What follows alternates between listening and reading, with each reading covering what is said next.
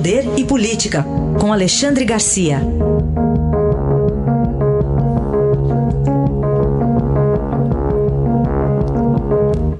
Alexandre, bom dia. Bom dia, Raíssa. Bom dia, Carolina.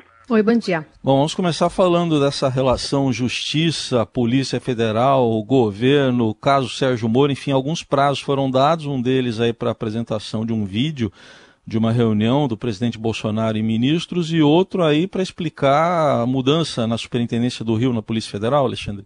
E ainda tem o pedido de, de eh, exame de Covid-19 do presidente, que a Justiça está cobrando. Né? Agora, um desembargador diz que não pode esperar mais, que, que quer ver. Né?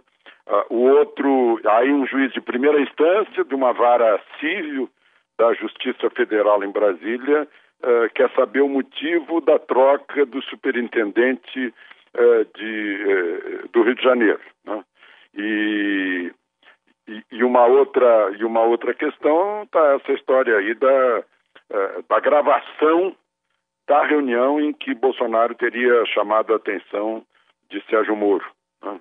feito cobranças de Sérgio Moro. Agora, uh, por uma razão aí até agora inexplicável, o Palácio do Planalto está tá pedindo para reconsiderar isso, que há uh, uh, frases, informações sensíveis à segurança nacional lá no meio e tal.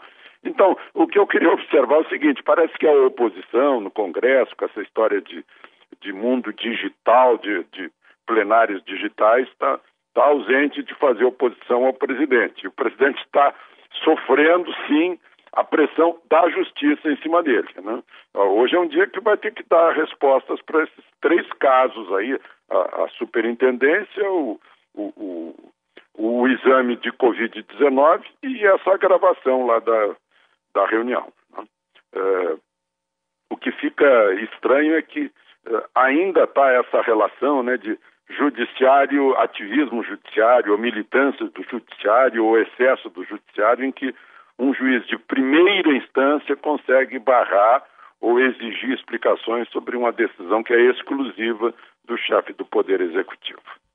Outro assunto para a gente tratar aqui é o do julgamento virtual, que ontem confirmou né, a condenação do ex-presidente Lula no caso do sítio de Atibaia a, 17 anos de prisão, né, Alexandre?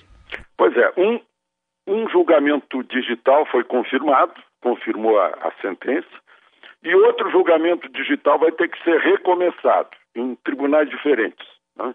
O que confirmou a sentença de Atibaia é lá do TRF4, a segunda instância da Justiça Federal, uh, mas a, a, defesa de Lula ainda pode recorrer. Era uma, um, um embargo de declaração, agora vai ter o embargo do embargo de declaração.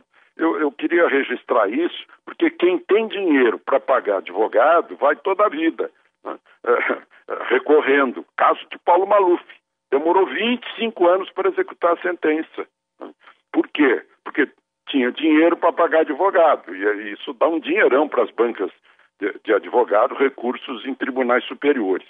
É alguma coisa que tem que mudar. Não, isso não é justiça. Se é diferente para quem tem dinheiro, não é justiça. E, o, e no segundo caso foi no, no Tribunal Superior de Justiça.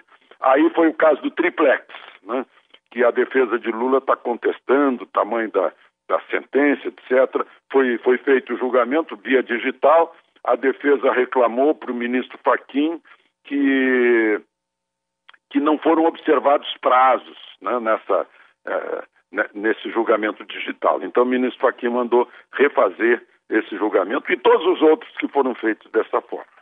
Último tema, Alexandre, a gente está acompanhando os casos aí de Covid país afora e em algumas localidades uso obrigatório de máscaras, né? Isso, por exemplo, já ocorre em São Paulo a partir de hoje, também em Belo Horizonte e com multa.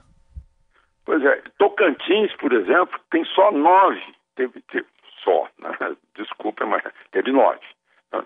Teve nove óbitos, é o menor número de óbitos do país, obrigada, eu é obrigatório o uso de máscaras. Eu estava lendo hoje de manhã o decreto do governador lá, é, não estabelece nenhuma punição, né, apenas obriga. São Paulo, idem com o maior número de mortes, mais de 3 mil.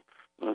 É, e Belo Horizonte, o prefeito estabelece multa de 80 reais para quem não estiver usando máscara. Eu, eu, eu, me chamou a atenção isso pelo seguinte, porque desde dois, de 1997, quando entrou em vigor o Código Brasileiro de Trânsito, se estabelece multa para pedestre que passar fora da faixa, passar numa, num cruzamento, uh, caminhar na, na, via do automóvel, né? multa que é equivalente à metade da multa leve, R$ 44,00 e alguns centavos.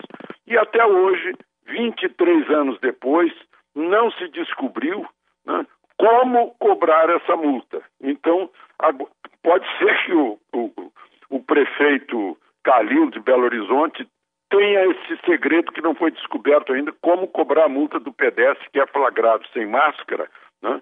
Uh, e, e, não tiver o dinheiro para pagar, não tiver cartão de crédito. Quem vai cobrar é o guarda municipal que passa a multa, mas como é que é a cobrança? É pelo CPF, né? e talvez mostre um caminho para cobrar a tal multa de pedestre prevista no Código de Trânsito há 23 anos. Aí a análise de Alexandre Garcia, que volta amanhã ao Jornal Eldorado. Obrigado, até amanhã. Até amanhã.